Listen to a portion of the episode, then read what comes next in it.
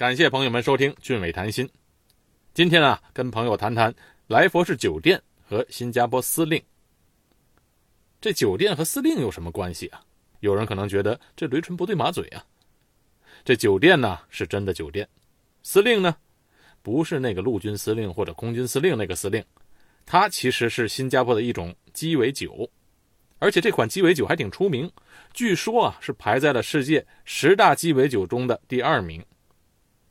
反正不管它到底排多少名吧，它是亚洲唯一上榜的一款鸡尾酒，而且这来佛士酒店和新加坡司令确实有些渊源。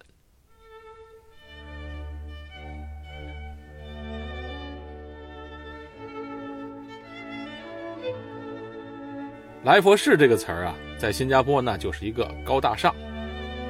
来佛士酒店是新加坡最好也是最著名的酒店，来佛士书院。那是新加坡最好的中学，李光耀就是在那儿毕业的。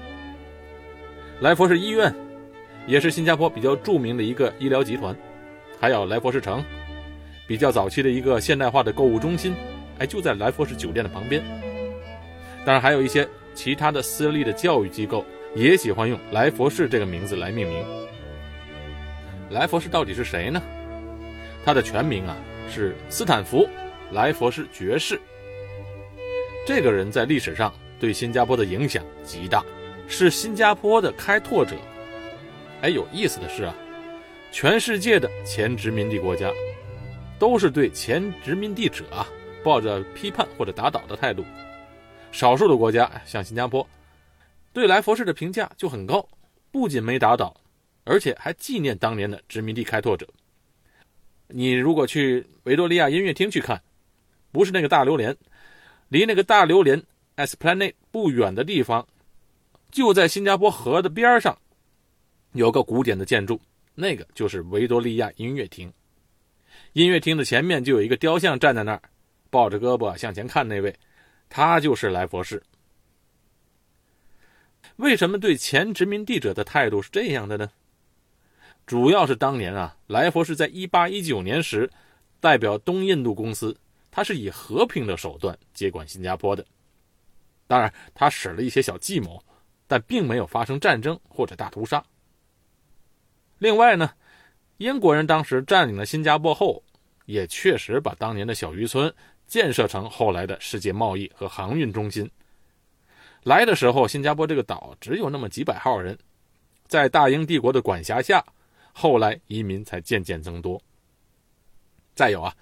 新加坡，它从殖民地走向自治，到后来的独立，英国人在整个过程中是和平的把政权交回给了新加坡，而且政府也是经过选举上来的。新加坡还保持着原来的大英帝国的制度，它除了不效忠英女王之外啊，其他的东西基本也没有改变。李光耀就曾经说过，新加坡从英国人那里继承的最好的东西。不是财富，也不是贸易和繁荣，而是这套完善的法律制度。如果没有这套法律系统，新加坡它不可能走到今天这样。当然了，这法律制度再好啊，也要看是谁继承的。好多的前殖民地国家虽然继承了完善的法律体系，但后来走样的那多了去了。这来佛士酒店和来佛士本人可一点关系也没有。这酒店它也不是来佛士开的，里面也没有他的干股。酒店是由殖民地时期豪华酒店巨子沙奇兄弟建造的，以来佛士这个响亮的名字而命名。来佛士酒店啊，在1887年就开业了，这是在来佛士登陆新加坡68年后的事情了。刚开业的时候啊，就是一个小木屋，没有现在这么大。而且当时离着海边很近，就隔着一条小马路，叫做 Beach Road，翻译过来啊，它就是海滩路。在新加坡的人都知道这条路。当时来佛士酒店是一个看得见海景的酒店。为什么说是当时呢？因为后来填海填出了一大块的地方，包括了现在的新达城、大榴莲、滨海南，以及整个金沙酒店这么大的地方。它都是填海填出来的。那现在来佛士酒店反而成了城市中心的酒店。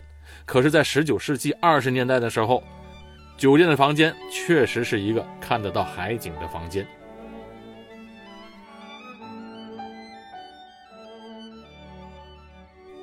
你想象一下这个场景啊，当年的英国来的绅士们戴着高高的帽子，穿着笔挺的西装燕尾服，左手拄着一根拐杖，右手挎着一个美丽端庄的女士。这女士戴着那种帽檐宽宽的帽子，厚厚的礼服，打着一把小花伞，然后两个人漫步在阳光灿烂的沙滩上，好不好啊？多热呀！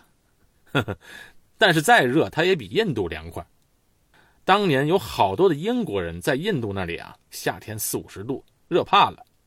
到了新加坡这里，二十度、三十度的天气，哎，都感觉很凉爽，所以他们都非常喜欢来新加坡来住。还有一些英国人当年在英国本土大不列颠待着，每天在那种阴冷的天气当中待腻了。我以前啊有一个讲艺术史的老师，法国人，他说，在法国你如果碰到有太阳的时候啊。大家高兴的都得出来开 party，你想这些英国人到了新加坡，每天能够享受到阳光明媚、温暖如煦的气温，当然那时候天气比现在要凉快得多。每天吹着徐徐的海风，确实是一种享受。另外，你想一八九零年代那是什么时候啊？正是英国工业革命的高潮时期，伦敦当年是雾都，空气质量那要比热带的海滨的海边那要差得多了，所以这些自然条件促使英国人非常喜欢往外跑，把他们变成富有冒险精神的民族。过去的时候啊，生活节奏慢，出来旅游啊，他都比较悠闲，不像现在拿假期出国，一个城市一个城市的蹦，跟走穴赶场似的，一个礼拜恨不得玩八个国家。过去的人呢，坐着船从欧洲来到新加坡。慢慢悠悠的走，要走一个月，到了这里呢，你起码也得住个半年一年的。而且啊，这些来到英殖民地的大英子民们，不是来当官的，就是来寻找机会发财的。离开了家乡出来转，转着转着，这钱就赚出来了。新加坡当时啊，已经是一个贸易中心了，这些洋人来到这里啊，优势是很大的。来佛士酒店的开业，正是基于当时这些英国人和欧洲人的需求，让这些英国人、欧洲人到了殖民地的地区，住在这里，他有一种回到家的感觉，既有家乡的古典，又有南洋的风情，所以这个酒店一下子就出名了。来佛士酒店可以说是他边营业边建造的，后来随着住客的增多，酒店呢。陆陆续续增加了侧翼套房和其他的设施。你从这一点就能看出，当时的酒店业务和新加坡的经济那是欣欣向荣的。到了1899年啊，我们现在看到的来佛士酒店的主楼才完工。酒店的主楼侧翼是维多利亚式的建筑，纯白色的外观，高高的屋顶，天花板上啊。装饰的这些壁画和雕塑，非常的典雅。而且这个酒店都有长廊，走出房间，站在长廊上，就可以看到酒店中间的热带花园，里面长满了南洋特有的花草树木。你看着那些穿着整整齐齐的服务人员，脸上都带着笑容，穿梭其中，空气是湿润的，给人一种慵懒的快感。踏进这个酒店，让人仿佛回到了十九世纪那个时代的悠闲的时空。现在我们住的酒店，都太商务，没有那种悠闲的气氛。开开房间的门就是地毯走廊，一直通到电梯，一点阳光都看不到，闷得慌。来佛士酒店在当时啊，就已经是一个比较现代化的酒店。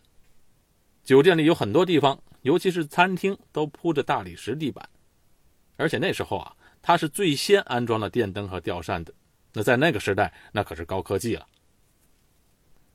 慢慢的，来佛士酒店，它在当年就变成了一个让大家特别向往的地方。好多名人都曾经下榻于此。你像英国的小说家毛姆、德国作家赫尔曼和另外一位英国小说家拉迪亚德，还有海明威、伊丽莎白二世，都曾经在这里留下过痕迹。评价一个酒店好不好啊，不能光看这酒店的星级，五星、六星那个酒店，那只代表了酒店的服务水平。真正品位高的酒店，它要有历史、有人文，这就不是一般的酒店能比拟的了。虽然新加坡豪华的酒店很多，比起来佛士酒店也现代气派的多，可是呢，那正是因为来佛士酒店它不现代不气派，反而成了优势。在这个古典、优雅、有浓郁的殖民地色彩的情调中，来佛士酒店它有非常独到的味道。这些东西啊，才是真正让这个酒店举世闻名的地方。我今天为什么把来佛士酒店和鸡尾酒扯在一起呢？很简单，因为新加坡司令这款鸡尾酒正是诞生在来佛士酒店里。新加坡司令英文叫做 Singapore Slim，Slim 和司令一点关系也没有，只是取司令这个字的读音容易记。提起鸡尾酒，我查了一下，纽约有曼哈顿，俄罗斯有莫斯科之旅，长岛有冰茶，而新加坡则以做法最繁复的这种鸡尾酒闻名遐迩。在二十世纪初诞生的新加坡司令，最早名为海峡司令，就是 Street Sling。海峡这个词儿在新加坡、马来西亚那是一个比较重要的词汇。新加坡最重要的英文报纸就叫《海峡时报》。还有一个词儿叫做“海峡华人”，是特指从南北朝开始一直到十九世纪末这个阶段，从中国移民到新马一带或者说是南洋的华人。朋友们要想了解这段历史，可以出门左转，听一下我以前做的两期节目：李光耀为什么不认同中国人的身份？我自己对这两期的节目还是比较满意的。言归正传，值得一提的是。新加坡司令这款鸡尾酒，它不是老外发明的，而是由一位叫做严崇文的华人调酒师调配而成。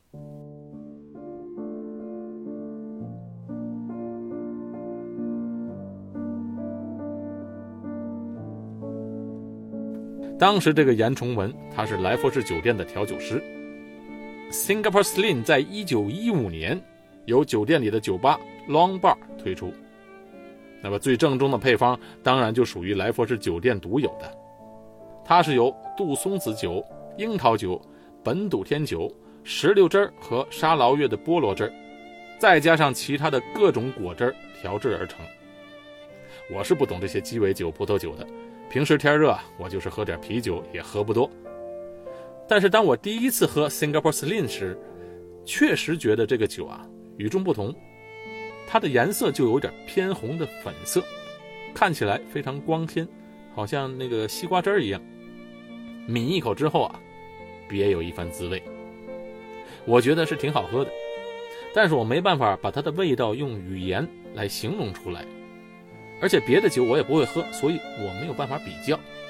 希望懂酒的朋友们有机会去试一下 Singapore Slim，然后给我留言，形容一下它到底是一个什么样的味道。新加坡司令被称为百万美元的鸡尾酒，享誉四方。喝这个酒啊，就要喝正品，来佛士酒店酿制的。你看，当时一个普通调酒师，一个不经意的作品，现在给来佛士酒店带来了多么大的商业价值。朋友们，如果想品尝新加坡司令鸡尾酒，可以去新加坡樟宜机场的免税店找一下。不过他们那里啊，经常缺货。运气不好的还买不到。